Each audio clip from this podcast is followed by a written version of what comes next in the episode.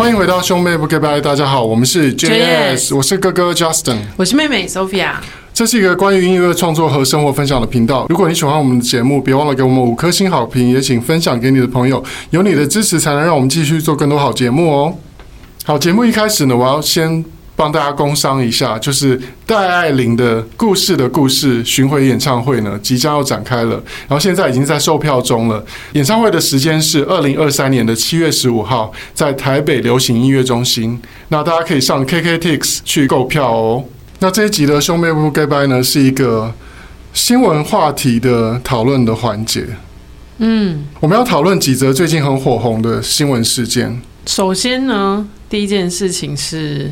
这件事情我记得应该是昨天晚上才看到的。嗯，哦，我们在录音的这一个时候是五月的十七号星期三，所以它是五月大概十十六号左右在网络上面开始发酵的事情。那起因呢，就是因为有一个女客人，她去一间咖啡厅想要点一杯咖啡，然后因为那那间店的咖啡都。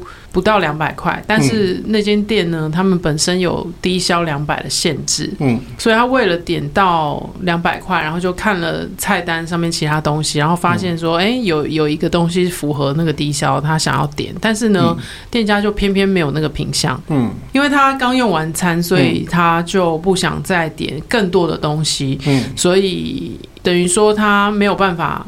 符合店家的低消，那店家就建议他外带。嗯，那他就决定说，干脆不要买了，就直接走了。但是呢，他有在 Google 评论上面留下一星的负评，虽然他的口气还算委婉，嗯，因为他没有直接说这家店很烂啊或者什么，他只有讲说台北市咖啡厅很多，大家自己考虑一下这样。嗯，那就有点触怒了，嗯，这个店家的老板，嗯，然后店家的老板就。在呃店家的 IG 账号用现实动态嗯。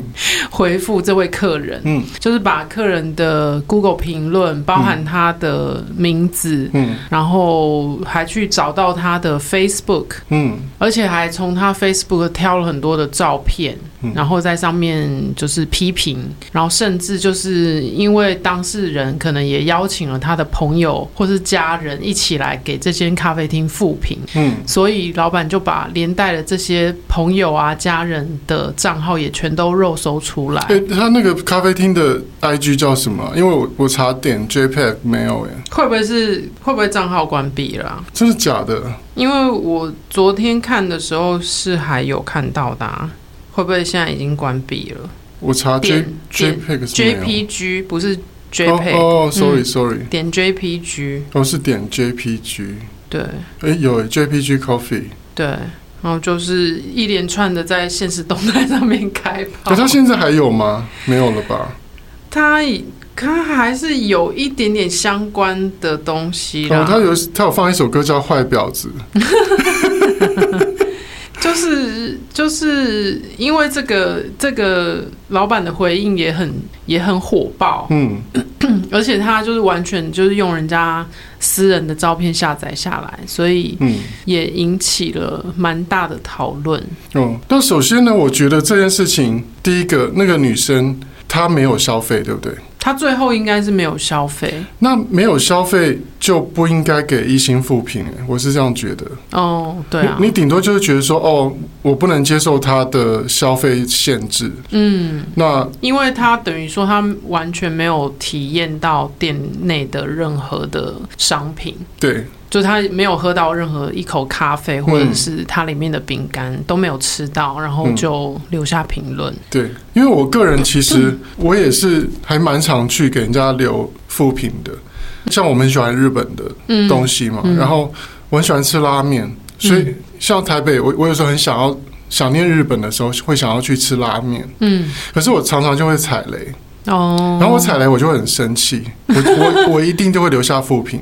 因为那你生气的点是什么？是排很多人，然后吸引到你，然后结果最后很难吃这样？对，我很生气的点就是，比如说他用一个很日式的装潢，让你、嗯、让你觉得好像是他到底是不是从很有一回事？到底是不是从日本来的呢？因为你知道有些拉面店，它就是它还会还会模仿日本有那种购票机哦，Kanbaki 对，然后比如说你你在日本吃过某一些，比如说很有名的拉面啦，嗯，然后你在台湾会看到，哎。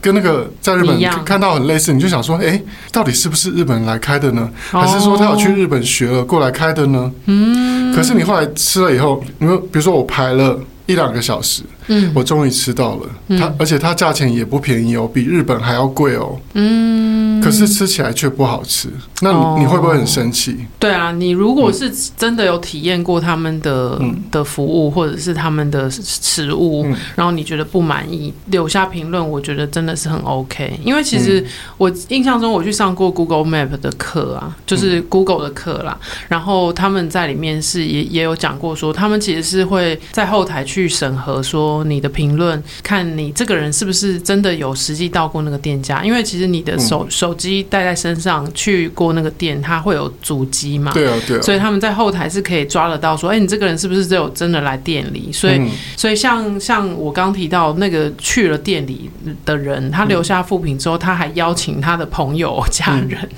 那些没有去过店里的人也留下一星复评。其实这个应该是不合不合理的啦。嗯嗯嗯，就是是是不符合他们的规则的。对啊，对啊。那还有一个矛盾的地方。是，嗯、呃，老板的 IG 里面他写说，我敢开店就是不怕人家没有在没有在 care 那个呃 Google Google 评论的几颗破星。嗯，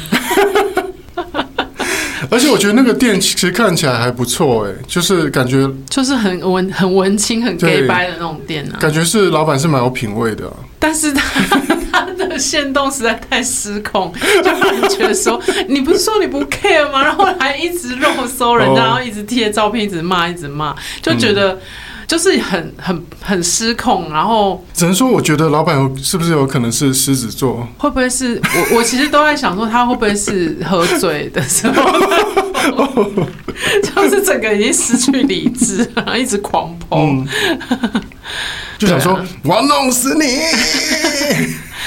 然后很妙的是哦，嗯、人家狂喜他一心扶贫啊，嗯、然后他就狂买 IG 的加粉，因为我、嗯、我其实知道这件事情，呃，是从那个有一个行销群组上面，就是有很多行销人的一个的的赖群，连 IG 都可以买。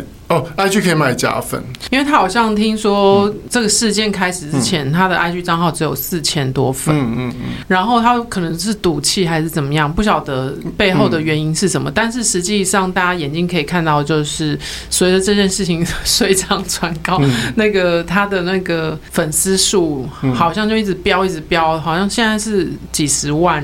几十万粉吧，哦，这么高哦。然后因为因为那些行行销人群组里面有很多高手，哎，可是没有啦，他现在五点七万了，五点七万，那跟四千还是差很多嘛。然后就很多很多人去分析他后面的粉丝，有很多是国外的账号，或者是那种看起来就是假的机器人账号之类的，就有人推测说他应该是买粉。嗯，那这个这个没有验证啊，没有经过验证是不知道。但是这件整件事情因为。很很怎么讲崩溃吗？嗯，很脱轨。嗯嗯，这世界已脱轨，就是很脱序，然后所以就是引起了很多人的讨论，这样子。哦，okay、对啊。然后我我我比较想分享，就是我觉得现在就是呃，一开始 Google 评论在做的时候，其实还没有那么多人重视。可是最近几年，大家越来越重视。然后，可是重视到最后就有点走偏了，就是开始有人会去买 Google 评论。哦，是哦，对，一个三十块、五十块这样子买，就是你帮我，你帮我做评论，我就马上 Line 转给你三十块这样子。哎，这样很棒哎。我哎、欸，我想赚这个钱没有了。你可以弄一个小号，没有。可是他有有些不要求，嗯、但是有些可能会要求你要有 Google 呃香道的那个等级啊什么的。嗯、那我就觉得说哇天哪，这样子都可以用买的。嗯，然后也开始发现说，只要有这种评分制度的地方啊，都开始越来越越多这种。骗人的招招数，嗯，比如说我们在家附近吃，比如说一间早餐店好了，就发现哎，这些这间店怎么就是接近五颗星，或者是甚至就真的是五颗星这样子。然后进去店里之后才发现说，哦，原来他店里面有在做那个 Google 五星评论就送什么什么东西，送炸薯条之类的。然后就是因为这样子，所以他的评论很高分。那实际上店里面真的有没有那么好？嗯，有些可能真的有，那有些可能真的。就是纯粹因为是有送有送东西的关系。哎，你说的这个早午餐是在天母的星光三月附近吗？星光三月附近，星光三月那个十字口附近，十字路口附近。不是不是哦，那还好。那附近有家，那附近有 家不太好吃，我等下告诉你。没有啦，其实现在有在做这种事情的店家还蛮多的，只是说当我们太过信任这个 Google 评论的时候，有时候还是会被搞到，嗯嗯嗯，就是还是会被骗到这样子。哦，对啊，所以老板虽然嘴上说不相不不不 care，但是实际上身体很诚实，是相反。对，但是我觉得也很有趣一点，就是像我朋友跟我 po 这个新闻给我看嘛，嗯，可是我看完的感想是我很想要去喝那边的咖啡。哦，你就是属于会。就是怎么讲？就是我会成为他粉丝的，因为我我其实我很喜欢去一些咖啡厅嘛，嗯、找一些比较有设计感的咖啡厅，嗯、可以去吃下午茶那种。嗯、对，这是我的一个兴趣嘛。嗯，所以所以我看到那个，我反而是会想要去喝喝看那边的咖啡耶。因为看他的贴文，你就会发现他的贴文真的也都很 gay 白，就是照片都拍的很漂亮，嗯、很干净，然后那个贴文都是用英文写的。嗯嗯。可是他的现实动态就完全是两回事，就觉得很崩溃，很好笑。嗯，嗯对啊。好了，只能说这老板很真性情。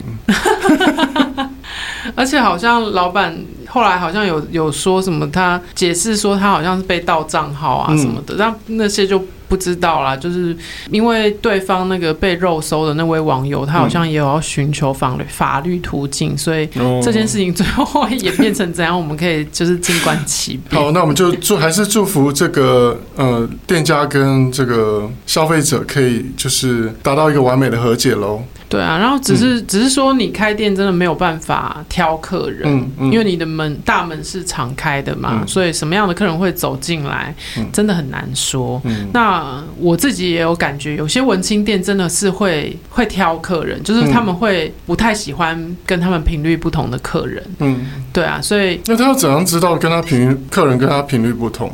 比如说有些店，我觉得他们就会有一种气。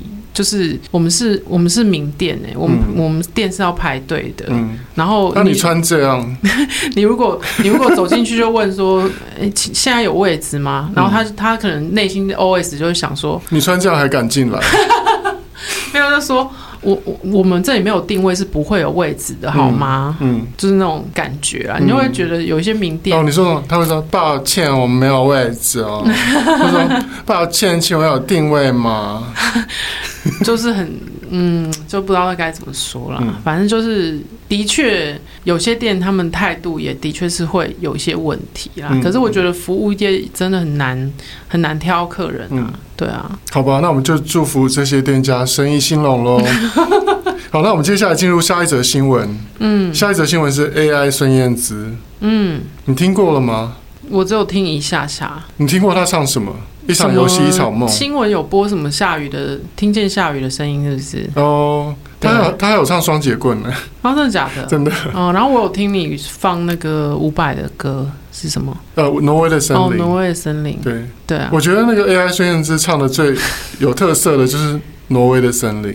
他其实是不是同时同时把孙燕姿跟伍佰的声音丢进 AI 里面，让他去做一个混合？嗯、所以他的咬字像伍佰，但是声音是孙燕姿的声音，就觉得很好笑。对。就会觉得那个，我朋友就说，我朋友就说，这怎么变台妹了？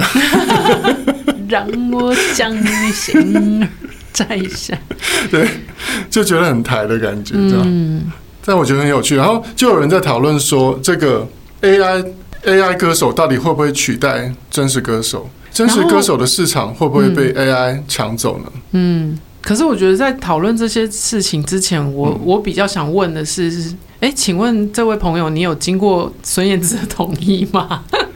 你这样子没有侵权的问题吗？他那个绝对是有的，哎。对啊，那我、嗯、我觉得孙燕姿也蛮大气的啊，嗯、因为他透过工作室回应是说，他们目前没有要做任何的呃回应，这样子。嗯，嗯对啊，嗯，就是现阶段没有做任何的诉求就对了。嗯，因为我觉得其实这对孙燕姿并没有不好的影响了。就是反而让人家记起他的声音，这样。对，如果我是孙燕姿的话，我现在就开就会开始筹备我的演唱会哦，然后我就会在演唱会上面翻唱《挪威的森林》哦，这样是不是很有梗？嗯，对，你真的很适合当艺人。你说会在适当时候露底裤吗？好，但是呢，像有人有些人就会觉得说，哎，那 AI 会不会抢了歌手的饭碗？对啊，其实很多人都很怕自己的工作会被 AI 抢走。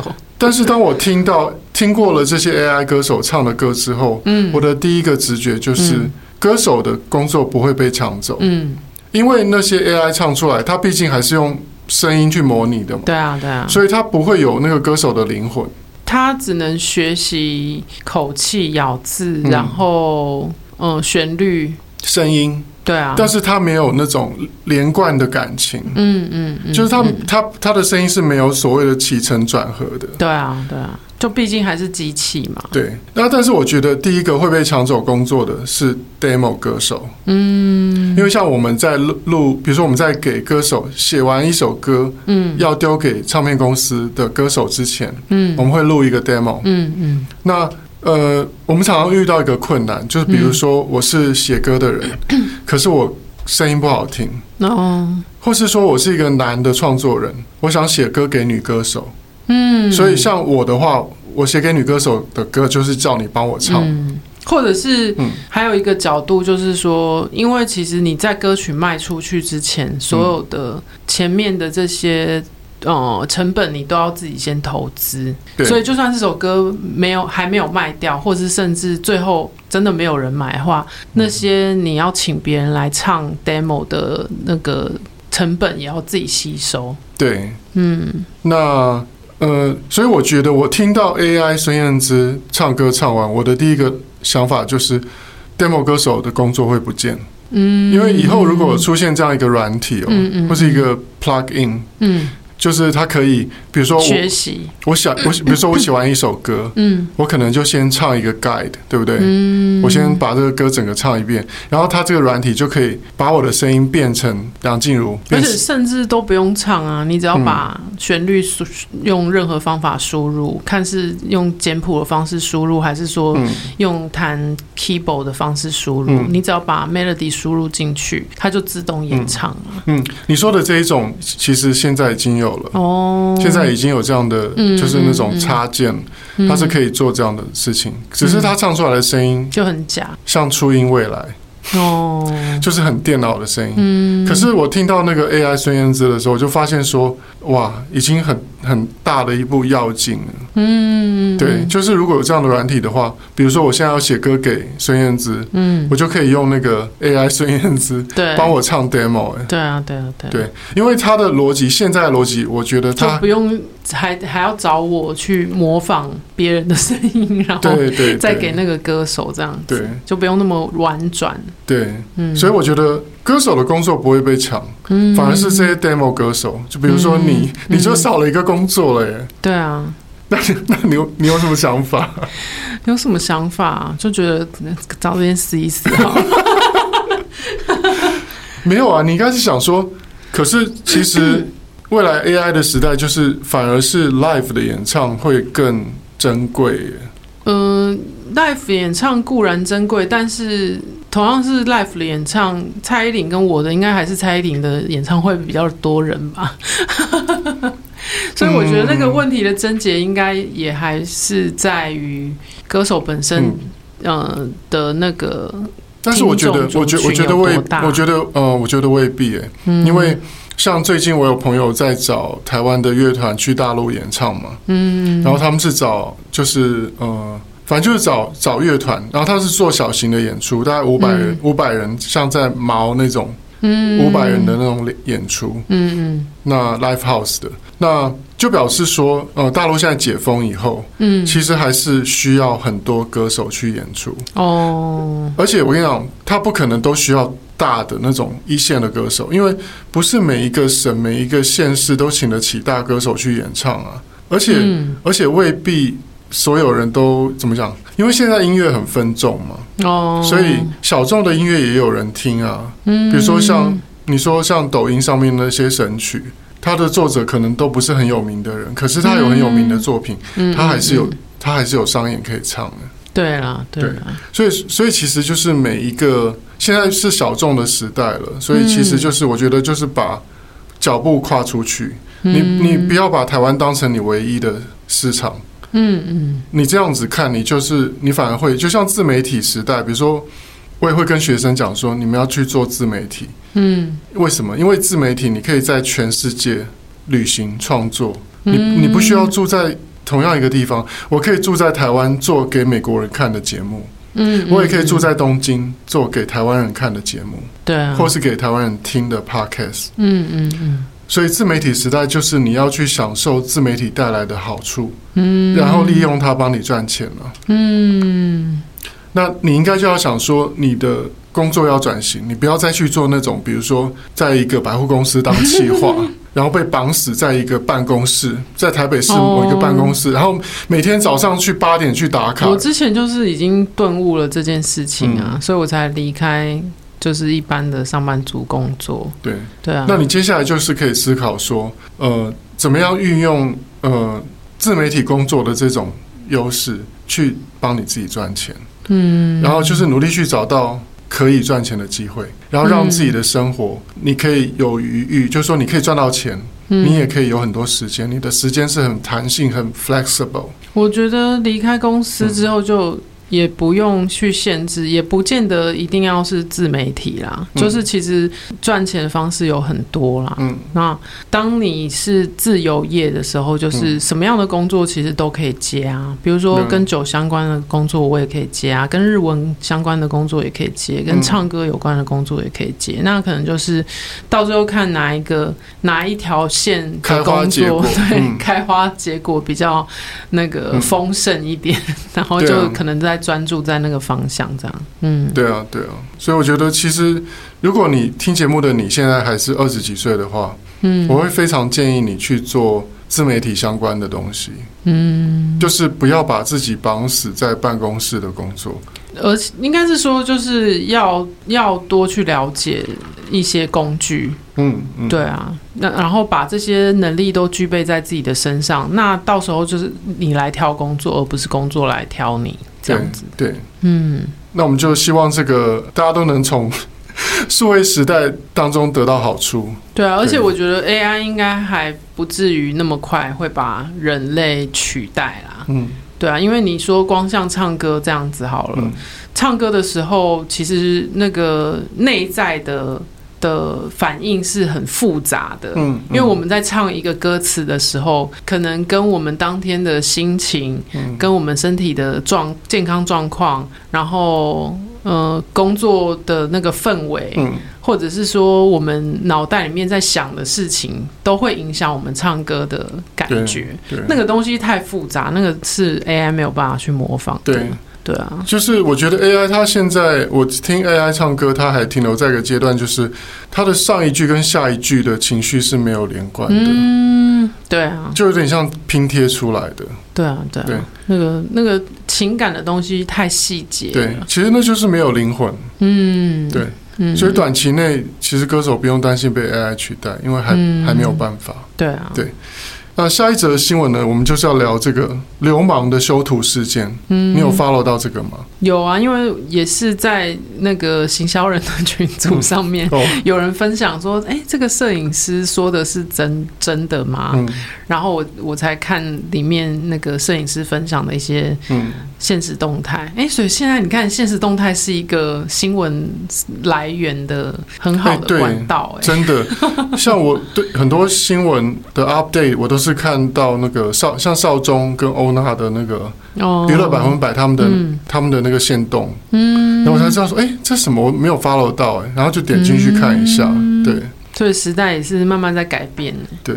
那你对于流氓这个修图事件有什么想法？我的想法，我看了那些摄影师 PO 的东西，我会觉得说，嗯，第一个就是，如果你的修图这么的复杂的话，其实你不应该交给摄影师去做修图这件事情，应该找一个专门修图的人。哦，你说固定配合？嗯，因为我觉得这个。他的修图的要求已经超过一般摄影师的范围了。对，那个真的是要专门修图的人。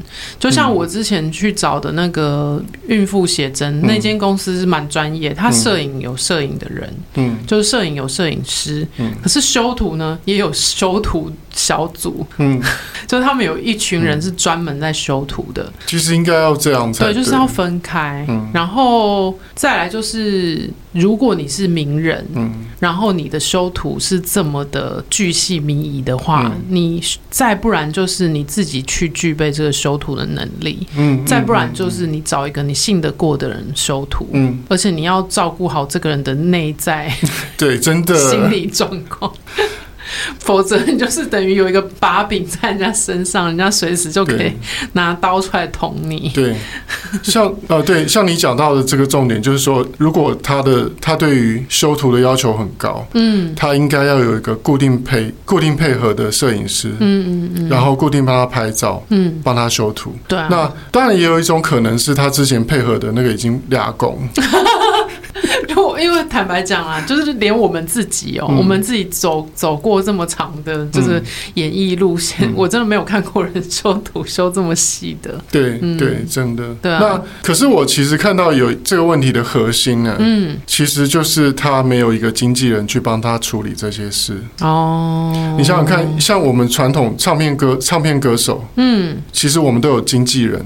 就是公司有经纪人会在背后帮你做这些事情，嗯，所以你不用第一线去面对设设计师、摄影师啊，因为公司的宣传计划会帮你去要求啊，嗯，现在的网红少了这一层 buffer，哦，对，他们必须要第一线去面对，就是他同时要扮白脸又要扮黑脸，其实这个就是校长兼撞钟，对，这是冲突的，因为你想想看，我我我是一个艺人，但是我在呃跟你要求我的照片的时候，嗯。修图的时候，我变成是我自己的经纪人。对啊。可是对于摄影师来说，尤其是如果他不像他不是那种做这个行业很久，嗯、跟唱片公司配合很久，跟、嗯、跟大公司配合很久的这种摄影师，嗯、他就会觉得你这个艺人怎么突然变成一个击击败的脸？他觉得说你怎么会这样，私底下这么讨人厌？嗯，对。但是其实我看到问题的核心就是，第一个，呃，这个摄影师可能经验也没有很多，或者是啦，就是嗯，嗯，他甚至如果说他真的已经，因为因为我看那个摄影师的、嗯、的 IG，他其实都已经在帮一些大品牌拍照了。哦，那其实我觉得，如果真的是已经到一个，就是他的 level 到一个层次的时候，嗯、也可以像你们制作音乐一样啊，就是你可以把一些嗯。嗯，你可能分身乏术的一些事情交给助理去做，交给就是别人去帮你做啊。就你可以雇一个，你可以雇一个人专门帮你修图啊。对对啊，就是专门修像这么这么复杂的图，就是专门给他修这样子啊。对啊，也是可以这样啊。对，那可能不过看他看看他的那个现实动态内容，是知道说是因为对方预算其实没有很高。嗯。在没有很高预算的情况下，他可能也没有办法再去雇另外一个人。对我，我有看到好像说七千块，是不是？然后七千块要精修图。对，那我觉得那个已经超越精修了。那那真的就是对，那真的就是有点说不过去。因为比如说，我们如果是给一个呃以前那种拍宣传照的摄影师，嗯嗯嗯，好歹都是几万块的预算，嗯，就是包含拍跟修都是要几万块，也不会修到这么的那个夸张啊，因为都会希望说你很多问题是在拍摄当下能够解决就解决，比如说有脸上有瑕疵，可能先用遮瑕膏把它盖掉啊，或者是打光怎么打，让让让那个皮肤看起来比较嗯光滑，没有问题。这样，那尽量都是用技术去弥补事后的那个需要修图的部分，嗯嗯，就是尽量能修的越少越好嘛，对啊。而且像我觉得传统的歌手跟艺人跟现在的网红有一个差别，就是说。其实很多艺人他是花很多时间在减肥、运动、护肤，然后是最基础的对东西来去维持他在 camera 在镜头上面的完美状态。对，然后尽量不要让工作人员还要花时间去用打光，或者是说用修图去弥补那些部分。对，像我们都看过一些前辈，比如说像新梅姐，嗯嗯，他们拍照的时候都是哇，就是真的就是巨星，然后肤肤况完美，嗯。然后腰身又很细，嗯然后腿也很美，没有赘肉。然后摄影师几乎就是他只要做好打光拍照就差不多。然后可能就是现在技术太太先进、太方便了，就会让人变得比较想要取巧，比较吹毛求疵了。对，嗯嗯嗯嗯。但是我我这样看起来，就是我我会觉得流氓其实就是需要一个经纪人呢，因为他没有吗？因为经纪人比较好奇，他没有。没，我跟你讲，他其实还有有一些艺人，嗯，他。会有一个不存在的虚拟经纪人，比如说他会跟跟厂商说，哦、呃，或是跟设计师说，他说，哦，那你跟那个我的经纪人，我要问一下我的经纪人，比如说他说的经纪人叫 Erica 好了，他说你跟 Erica Erica 联络，其实其实 Erica 是他自己，可他就所以那个设计师永永远只知道 Erica 的 Line，他只能用 Line 跟 Erica 联络，Erica 永远不会出现，但是 Erica 就可以帮这个网红要求说，哎，你那个头发要修，头发要弄多一点，然后那个腿修。细一点，腰要瘦一点，嗯，然后有一个中间人嘛，对，嗯，比如说艺人的话，他就他就可以可以，他就可以说，哦，好，哦，好，谢谢，那那那个我请 Erica 再跟你对后面的，嗯，对，那他就自己在扮演 Erica，在跟在跟设计师去对这些东西，对不对？或者是像你你说过啊，你有些日本朋友不是他们如果接到朋友邀约，就说哎，要不要一起去吃饭啊？干嘛？他们不会马上 say no，但是说我看一下我的。行事历，嗯，然后我待会拨电话给你，然后其实他也没有要真的看行事历，对，然后他可能就会过一阵子，然后再打电话啊，不好意思，那天我刚好有事情，就是一定要演这这一出，就我就觉得很好笑，对啊，就他们真的会就是电话挂断，然后就这样默默默默等三分钟，但我觉得也是一种。也是一种礼貌，也是一种礼貌，也是一种贴心。对，嗯，像我后来就学会这一招了。嗯，我比如说有朋友约一件事情，我其实不想去，我就会说，哎，那我好啊，我等一下看一下我的 schedule，然后我就会可能过 过五分钟以后就说，不好意思，我那天有录音，这样。像我们音乐人 就可以用录音，对，就可以录音当借口，这样。对。你这样，你的秘密就被他知道。没有了，还好，应该我的好朋友不会听我的频道。哦，对。好，我们最后要聊的一则最近的新闻，就是已经很过气的新闻——王思佳的假包事件。嗯，他的最新进度是，我只看到那个他送送去国外验，说他的包包是真的，是不是？对。然后就是他说他要拿手机起来说，哦，这个是我送验的那个收据。嗯嗯。但是就一晃过去也看不清楚。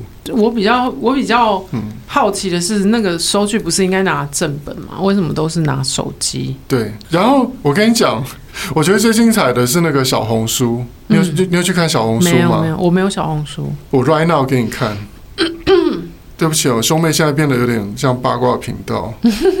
但是我真的对这件事情真的是让我大开眼界了。为什么？为什么你会对这这这个新闻很有感？因为我像我的个性是我很好奇，所以一开始那个假包事件爆出来的时候，我就去研究了一下爱马仕这个品牌，然后我我才去了解它的配货制度啊，嗯，跟它整个就是比如说它包包它有哪几款包包，然后比较受欢迎的，比如说它受欢迎的是那个呃 Birkin、Kelly、Constance，嗯，然后 Lindy 啊这些嘛。对不对？嗯，然后它比较红的颜色就是黑色、大象灰，还有金棕色嘛。嗯，你看我现在就了若指掌。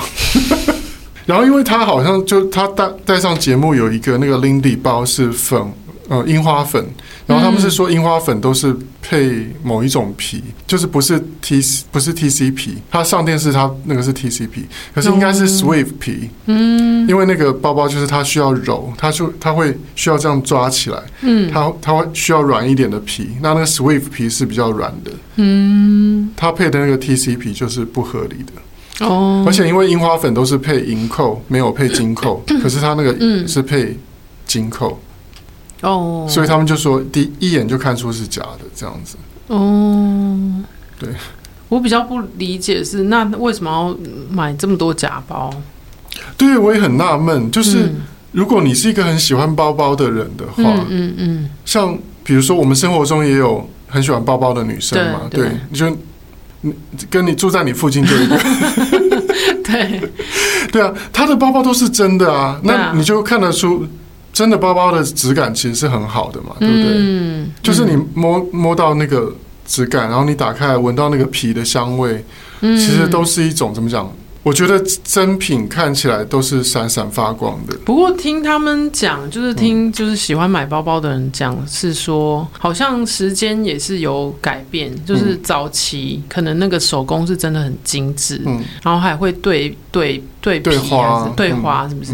然后，可是近几年的，就算是真品，嗯，可能都会有出现一些以前不会出现的瑕疵。哦，你说漏针啊，没有对到花之类的之类的，对啊，就是好像近几年也是真的没有像以前那么精致了。嗯，对啊，对。但是，呃，从这个王思佳跟流氓的事件，我就看到，我就发现说，两个人的处理。嗯，你就可以看出那个公关危机处理的，呃，怎么讲天分？你觉得？我觉得有什么优缺点？呃，我觉得流氓处理的比较好，因为他第一、哦、第一时间马上发直接道歉，马上发长文道歉。嗯，我觉得呃，公众人物就是这样。嗯，你先不要管是不是你对或错。嗯嗯嗯，你也你不要管说网友站在哪一边。因为因为其实他没有指名道姓嘛，所以大家的焦点其实都是在说他在讲的是流氓吗？对，每个人都是一直在质疑说他在讲的是流氓嘛。嗯、然后流氓那个道歉出来，就是等于说没错，就是在说我。对，而且而且他也说我很抱歉，就是如果有让对方不舒服的话，我我愿意私下就是。为就是向对方道歉等等等的，就他第第一时间做了这个道歉的动作，我觉得是很漂亮的危机处理。嗯，因为就我那时候看到王世佳新闻的时候，我就想说，因为他好好几天都没有出现哦，所以都也没有做出什么回应嘛。然后后来拍了一个比较呃瞎的影片哦，我是没有看内容，只有看到一些截图。对，那。其实我觉得这种事情呢、就如果说，比如说我那么多包包，比如说我一定会去上小红书看，嗯，哦，这么多会去看网友讲什么？因为你想想看，连我这么不关心，我这么不关心包包的人，我都看完那些小红书了。嗯，我的出发点不是看好戏那种心态，嗯、而是因为我本身就是很好奇。哦，你就好奇说，真的不一样吗？对，到底是哪里不一样？对，我就想说，他们怎么看出来那些是假包的？对，我就是一个好奇的心理。然后你看，我就还把那个爱马仕配货的什么流程都研究出来。嗯，我就还知道说，你如果要买 Kelly 包的话，你至少配货要一倍，一倍价钱。那你的目的是什么？你会要买 Kelly 包？不是，我就是一个求知欲很旺盛的人，就是我对那些包不见得有兴趣，但是我对于一些怎么讲？他们商人知识，对对对，我对冷知识非常有有兴趣。然后我我也会很想知道说，比如说像我就知道说，哦，那个那个呃香奈儿，嗯，它比如说它那个黑色，它有出那个荔枝皮有没有？嗯，对。然后荔枝皮早期还是比较平的，嗯，然后后期才会比较蓬一点，嗯，就是这些这些 detail 我都现在都知道了。嗯，然后我还会知道说，哦，它的那个菱格纹其实都会切齐，比如它那个包包，它有很多包包是菱格纹，有没有？嗯。黑色的菱格纹，嗯、你注意看到它的菱格纹哦，嗯，它的菱格纹每个都是完，会是完整。就比如说它最下面那一排，它的菱格纹一定都是完完整整。它不会说底下多出一个菱格纹的头，三角形这样不会，不会。它的菱格纹都是一定会切齐最下 面一排。你看它最下面一排的菱格纹，嗯、每个菱格纹都是会是完整的。所以它的包包的尺寸跟那个菱格纹的大小是有计算过的，应该是。嗯，对，就是像你刚刚讲的，就说早期那些名牌精品，嗯嗯，他们对花啦，比方比如说他会对菱格纹，这些都都是很严严谨的，对。当然，我对买那些我实在是没有没有什么兴趣啊，因为别人要送我是不会拒绝。对，好了，如果大家要送妹妹香奈儿包是可以，她是不会拒绝。但是我觉得，我觉得精品也很有趣，就是说，像我之前在演出的时候，在我们演唱会，我就问 Sophia 说，嗯。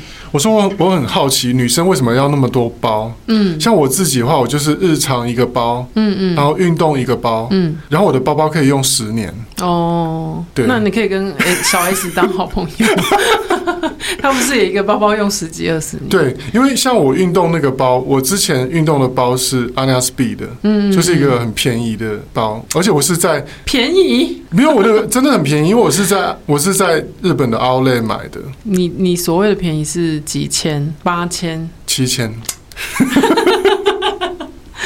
像我们这种等级的便宜，可能就是几百块这样。没有，但是你想想看，我那个包包用了十年。对啦，我觉得，我觉得，嗯，看看身边喜欢包包的朋友，就是觉得说，如果你真的喜欢那样子的东西，那你就是啊，真的好好买一个，或者是嗯，或是好好买三个。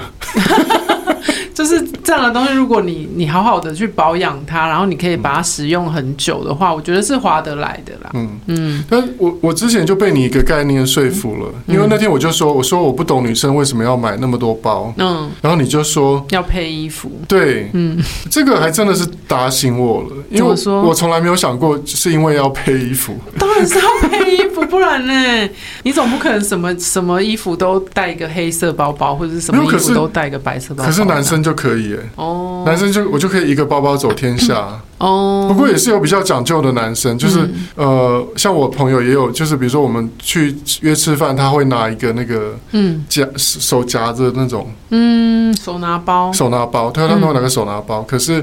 呃，平常他可能会背斜背的，嗯，然后上班可能会拿一个那种公事公事包这样。嗯、可是像我就觉得，因为我不是上班族了，嗯、我我我不用去办公室上班，嗯，嗯。然后我也不用，我也很少需要开会给客户提案什么，哦、所以我多半就是一个随身的轻便的，像书包一样，嗯嗯，对，然后再来就是运动包嘛，嗯，对。而且我们那天表演结束后，跟河岸的老板娘聊天，不是也，她也提到，有时候是一个。怎么讲？身份地位的象征就是包包，对，对就是可能比如说像你们词曲作者要去谈合约的时候啦，嗯、或者是去嗯、呃、上班族要去应征工作，嗯嗯，应征工作可能还、嗯、还不太需要。如果你是主管职，可能会需要啦。嗯、如果你是要去应征比较高阶主管啊，或者是甚至是董事长阶级的，哦、你可能就会需要一些比较厉害的配件来告诉人家说你要。多少钱才请得起我？哦，那你那时候就会觉得我是我是个妈妈，我需要铂金包。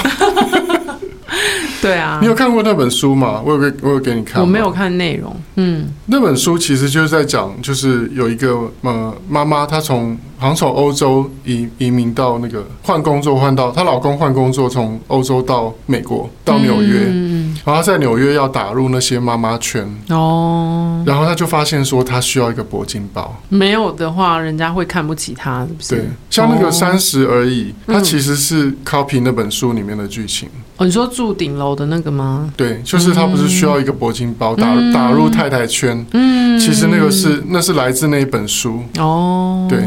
对啊，就是可能会在这这样子的时刻，你可能会需要一个名牌包。对对啊，但是我就觉得，像在男生的世界就还好，我们没有这种同财压力耶。可是男生不是会比，比如说手表或者是那个车子之类的。对，男生会比车子。嗯。不过我觉得现在时代转变了，嗯、像其实我认识的朋友里面有呃有有年薪百万的，嗯，也有年薪千万，家里开。公司的那一种，嗯嗯，那也有一般上班族都有，嗯嗯，那但是呢，我觉得现在这个时代啊，因为特斯拉起来，特斯拉出现，嗯，它是一个独角兽，嗯，所以现在不管是那种家里就是他年薪千万，家里开工厂的那种，嗯，跟那种呃年薪可能几百万的，嗯，或是说年薪几十万的，嗯，大家都想买特斯拉，哦，就不再是锁定双 B 了，对，双 B 已经，嗯、你你可以看到啊，像现在那个。现在 Benz 也在做电动车啊，嗯，然后双 B 都在做做电动车啊，嗯，其实各大品牌都在做电动车，就是因为市场下滑了，哦，因为特斯拉占据了很大一片市场，他们没有没有想到大家这么会这么想要买电动车，而且其实像你身边不是也有一些朋友，他虽然很有钱，他甚至都买得起，就是有可以用现金买房子那种，嗯，但是他出门都是坐计程车。他也自己没有买车，哦，也是会有这样的人啊。对啊，对啊，嗯，像我，我其实我认识的朋友里面最有钱的，就是我说，嗯、呃，家里开工厂的那种，嗯，他他就是开特斯拉，哦，然后他是开那个 Model Y 嘛，嗯，然后他之前开 Model Three 的时候，我就去做他的 Model Three，他就建议我说，你，你要换特特斯拉。原因是什么？他说第一个非常好开哦，然后后来就是呃，我身边朋友也有去开过 Model 三也说它比，因为它会自动驾驶哦。像我的车是它会，它可以自动保持车距，可是它没有办法自动自动车道维持。所以像那个网络上面人家分享过的影片是真的吗？你说手手可以放开来，可以可以打游戏，对，那是真的，是真的。哦，因为特特斯拉它的自动驾驶，它不是只有保持车距而已。那为什么记者都还要讲说，就是不要模仿什么的？呃，因为台湾的法规不能这样。哦，对，那其实还是违法的吗？